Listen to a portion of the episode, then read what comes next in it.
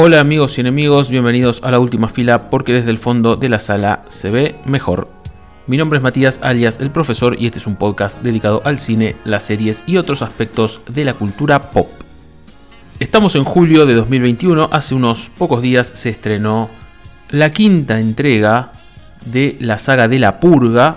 Hace unas semanas decían que era la última, ahora parece que no, pero en fin, se estrenó una nueva entrega de esta saga tan particular de terror, suspenso, acción, oscila bastante entre esos géneros, y era una gran oportunidad para dedicarle un episodio analizando la saga, analizando sus antecedentes, sus influencias, su evolución, porque la primera y la quinta son muy diferentes y el camino es muy interesante. También vamos a ver si es posible que en la vida real existiera algo parecido a la purga. También vamos a ver los problemas las dudas sin resolver que esta saga tiene, y para finalizar, como siempre, un ranking y una opinión sobre lo que parece que va a venir. A diferencia de otros episodios, este es completamente sin spoilers, así que si no vieron nunca ninguna película de la purga, tranquilamente pueden escuchar este episodio. Y ahora sí, sin más prolegómenos, vamos al tema.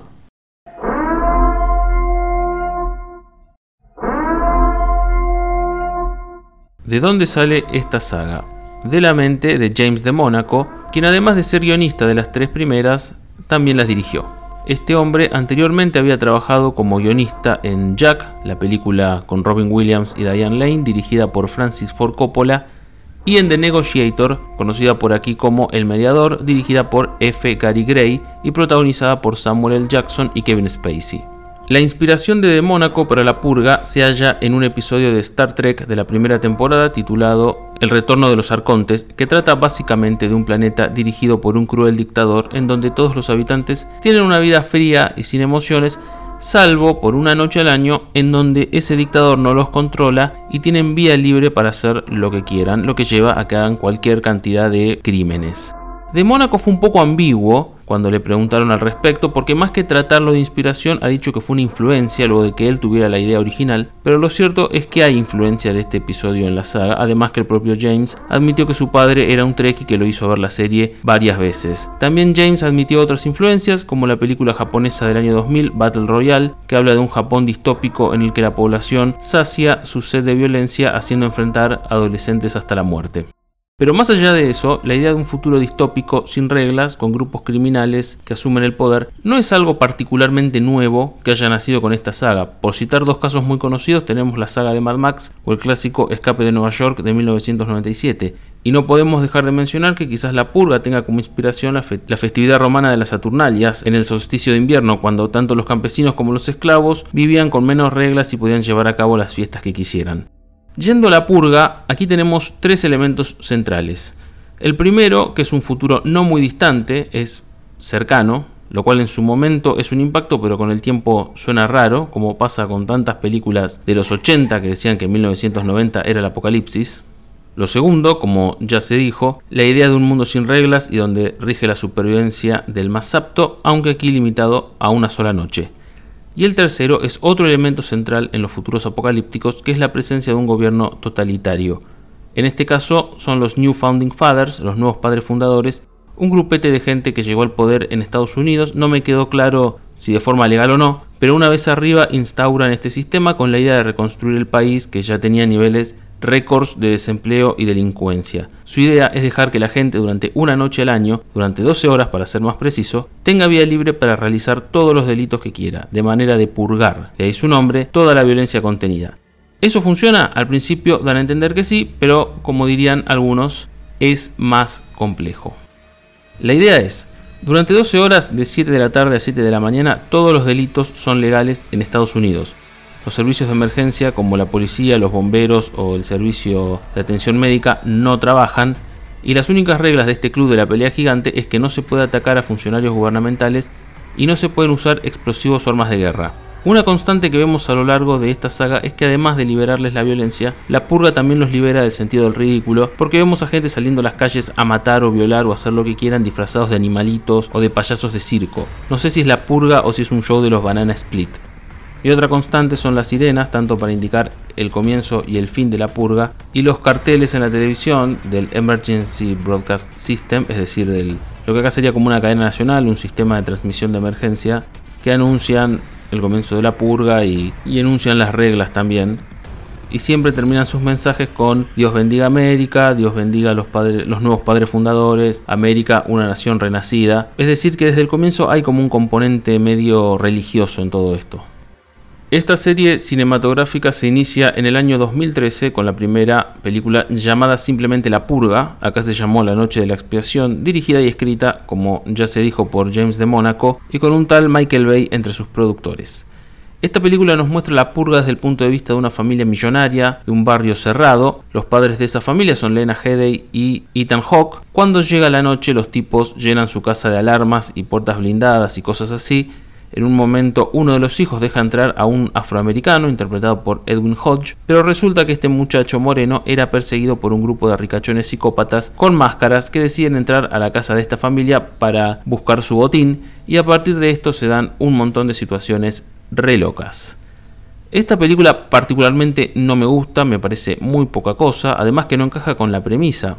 O sea, me estás diciendo que durante una noche todos los delitos son legales, que en las calles debe haber un infierno, y gastás dos horas de metraje en mostrarme a una familia de millonarios conformada por Cersei Lannister, el de antes del amanecer, un pibito que diseñó un autocontrol remoto y un adolescente de como 30 años.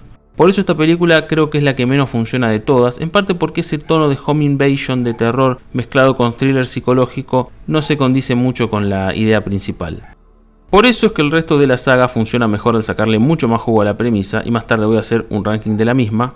Un año después, en 2014, llega The Purge Anarchy, aquí conocida como 12 horas para sobrevivir, también dirigida y escrita por James de Mónaco. En este caso la historia se vuelve mucho más compleja, sabemos más de esta fatídica noche, el protagonista es Frank Grillo, mejor conocido como Brock Rumlow en Capitán América y el Soldado de Invierno. En este caso, Grillo interpreta a Leo Barnes, Leo Barnes, un ex policía que quiere aprovechar la noche de la purga para matar al tipejo que mató a su hija en un accidente, aunque tiene varios dilemas al respecto y en su camino termina uniéndose a una pareja que quedó atrapado cuando la purga empezaba y también a una madre y a una hija afroamericanas que escapaban de su casa. En esta segunda película nos enteramos de algunas cositas más. Por empezar, la purga es en realidad una excusa del gobierno, ya que esta supuesta liberación de delitos es un pretexto para enviar a grupos paramilitares a que maten indeseables, es decir, pobres, negros, inmigrantes, etc. De ahí que baje tanto la pobreza. Nos enteramos también que hay grupos de ricachones que hacen una suerte de subastas en las que subastan personas para ser asesinadas en algo así como juegos de paintball pero con armas de verdad. Y quizás la revelación más importante hay personas que, alertadas de que quienes estaban detrás de todo esto, los nuevos padres fundadores, eran en realidad un Ku Klux Klan moderno, surgen grupos de resistencia que se enfrentan a los paramilitares y protegen a las víctimas y los integrantes de estos grupos de resistencia, o mejor dicho de este grupo, porque por el momento vemos uno solo, son negros. Saltamos a 2016, año de las elecciones que gana Donald Trump. Ese año llega The Purge Election Year, que aquí se llamó 12 horas para sobrevivir, el año de la elección. Aquí una senadora llamada Charlene Roan, que de chica vio como sus padres eran víctimas de unos purgadores, ¿está bien dicho así? Bueno, eh, esta mujer crece y se dedica a la política, compite para presidente, denuncia las verdaderas intenciones de la purga y anuncia que su primera medida será anularla para siempre. Esto enfurece a los nuevos padres fundadores que deciden que ese año la regla de no matar a funcionarios ya no rija, y a la vez la senadora, interpretada por Elizabeth Mitchell, Juliet de Lost, decide pasar la purga en su casa y no en un búnker, para dar un mensaje de confianza a sus votantes. La senadora cuenta entre sus guardaespaldas con Leo Barnes, el de la película pasada, que andás a ver cómo pasó el psicofísico, y al poco tiempo esto no es spoiler porque sale en el tráiler, los dos se dan cuenta que el gobierno los cagó y que la quiere matar a Charlene. Es decir que su propia seguridad está complotada con los nuevos padres fundadores. Entonces la senadora y su guardaespaldas escapan por las calles, se encuentran con un grupo de, así es, negros que escapan de turbas iracundas, a la vez que están aliados a grupos de resistencia, con más negros, y el objetivo acá es proteger a la senadora, a la vez que la senadora no quiere vengarse de nadie. En esta nueva película nos enteramos dos cosas más, por un lado que muchos extranjeros van a Estados Unidos la noche de la purga para aprovechar y liberar su violencia, se lo llama turismo asesino, y también nos enteramos que esta noche tiene su costado religioso con grupos cristianos reuniéndose a hacer misas o algo así en donde sacrifican gente. La cuarta entrega de la película salió en 2018, se, se llamó The First Purge, es decir, la primera purga, acá conocida como 12 horas para sobrevivir el inicio, dirigida esta vez por Gerard McMurray y con James de Mónaco como guionista. Como su nombre lo indica, este film es una precuela, habla de la primera purga en un 2017 alternativo. Una vez que asumen el poder, los nuevos padres fundadores quieren llevar a cabo su proyecto, inspirados por la doctora May Updale, interpretada por Marisa Tomei, de dejar que durante una noche todos los delitos sean legales. Entonces llevan a cabo el experimento en Staten Island, una isla de Nueva York habitada por afroamericanos, en donde se le da un incentivo a sus habitantes para que participen y les prometen más plata todavía si sobreviven. Muchos escapan, otros deciden quedarse y aguantar los trapos como forma de protesta, y otros salen a matar y robar, pero la verdad que la cosa no está funcionando. Entonces de repente los nuevos padres fundadores empiezan a mandar a grupos paramilitares supremacistas blancos para matar a todos y que parezca que la purga fue un éxito. En este contexto, un narcotraficante llamado Dimitri, interpretado por Aylan Noel, calculo que se pronuncia así, empieza a organizar la resistencia armada. Esta película tiene negros por todos lados, es básicamente un Black Exploitation. Y la quinta llegó en el año 2021, la quinta es también la quinta en orden cronológico. Esta se sitúa varios años después de la original, los nuevos padres fundadores vuelven al poder, reinstauran la purga, pero este aquí que un grupito de gente bastante pesada, y que no es gente muy tolerante que digamos, decide que una noche al año no es suficiente, entonces no les importa un carajo que sea de día, que suenen las alarmas, no les importa nada, siguen con el bardo con la intención de ocupar ciudades y avanzar cada vez más en su proyecto de ciudades sin reglas y sin negros y sin latinos. Esta quinta película se llama The Forever Purge, acá se llamó La Purga por Siempre, con James de Mónaco repitiendo como guionista, en tanto que Everardo Gut es el director. En esta película los protagonistas son, por un lado, una familia de estancieros ricos de Texas y por el otro, una pareja de mexicanos conformados por Ana de la Reguera y Tenoch Huerta. Todos juntos intentan escapar hacia México, hacia la libertad. Sutil ironía. También hubo una serie de dos temporadas entre 2018 y 2019 que no la vi, así que no la voy a comentar. Hasta donde tengo entendido no agrega nada nuevo, solo muestra historias de personas durante distintas purgas. Pero volviendo a la saga cinematográfica principal, es interesante ver cómo fue mejorando con el tiempo, más allá de que la última es un poco floja e inferior a las anteriores, pero desde la primera en adelante hubo un gran progreso. Este progreso se debe, creo yo, a que la saga encontró su identidad verdadera, sacándole provecho a su premisa y dejando el terror clase B, quasi slasher y terror psicológico de la primera, para darle lugar al thriller liso y llano y a la acción. Me animaría a decir que hasta tiene toques de cine bélico. Y el hecho de ser una distopía tan cercana, tan cercana que pasa rápido de distopía a presente alternativo y ahora ya es un pasado alternativo, es lo que le suma puntos. Es todo muy cercano y muy palpable. Más allá que una cosa así no podría sostenerse en el tiempo por varias razones. Antes de pasar a enumerar alguna de esas razones en forma de incógnita, quiero reiterar que no vi la serie, por lo tanto no soy consciente sobre si alguna de estas dudas fueron respondidas en la serie. En este análisis me limito a la película, a las películas, mejor dicho, y estas películas dejan algunos baches, dejan algunas preguntas sin contestar. Por empezar, ¿era suficiente una noche para todo eso?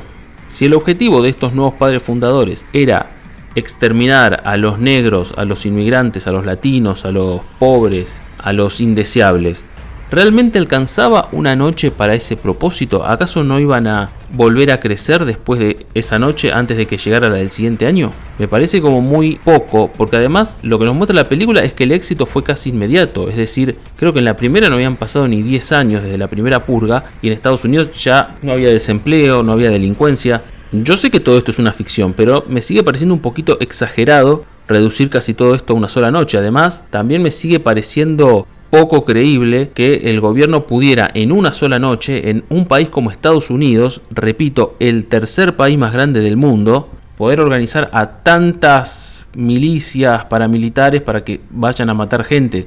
Una noche, una sola noche en todo el territorio me parece como demasiado.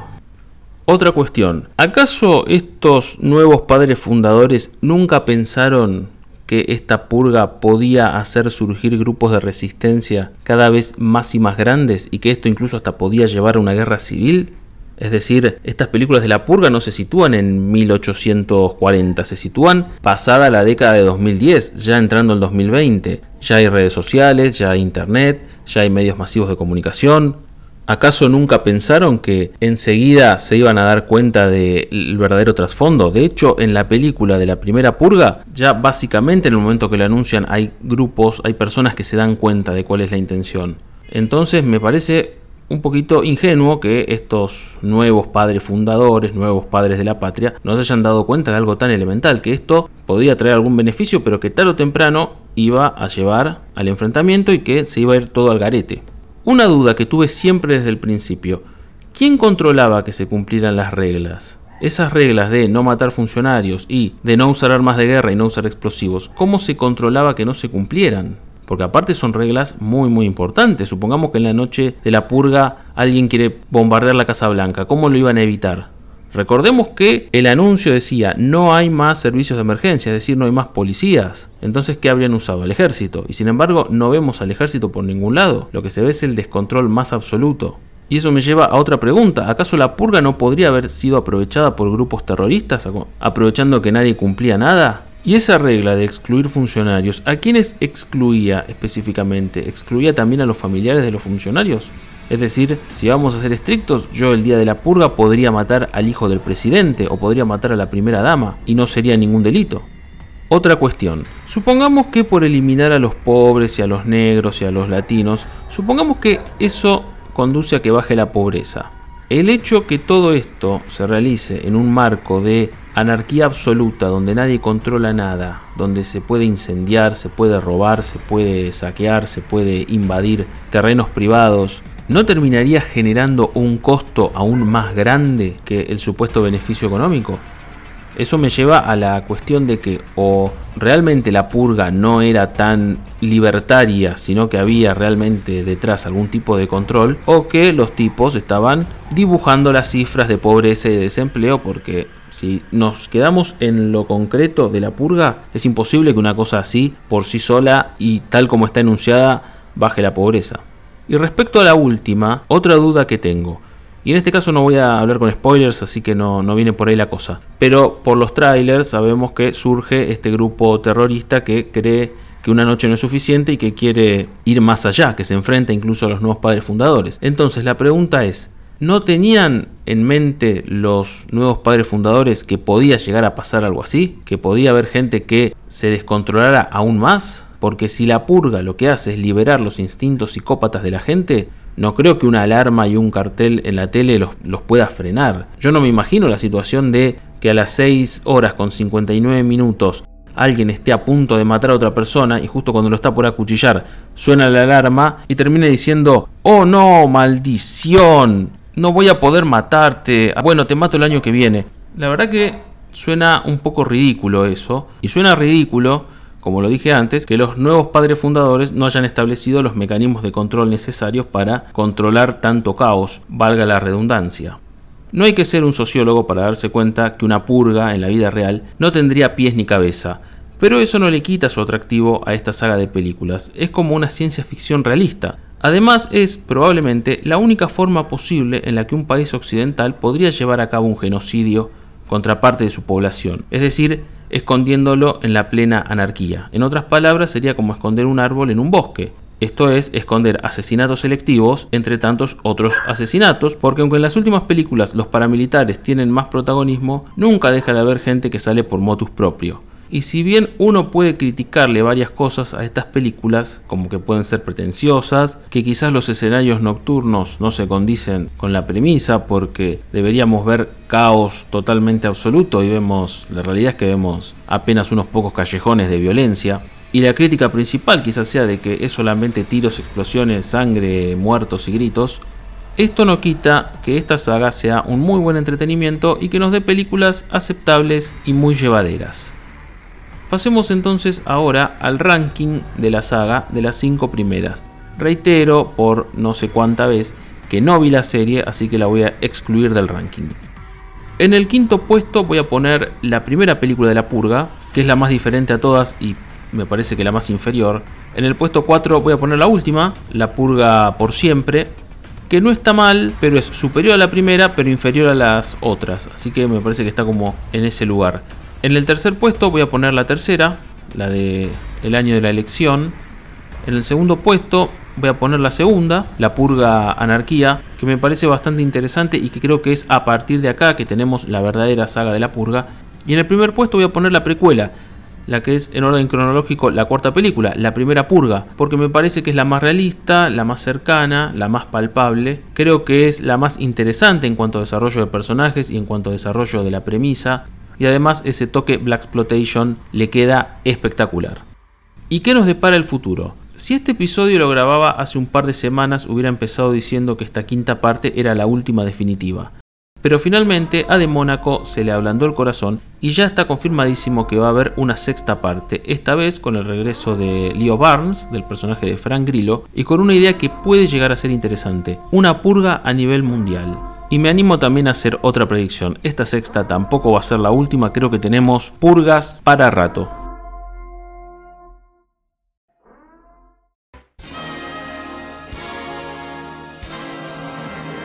Siempre me quedó la duda sobre qué sector era el que más se beneficiaba con la purga.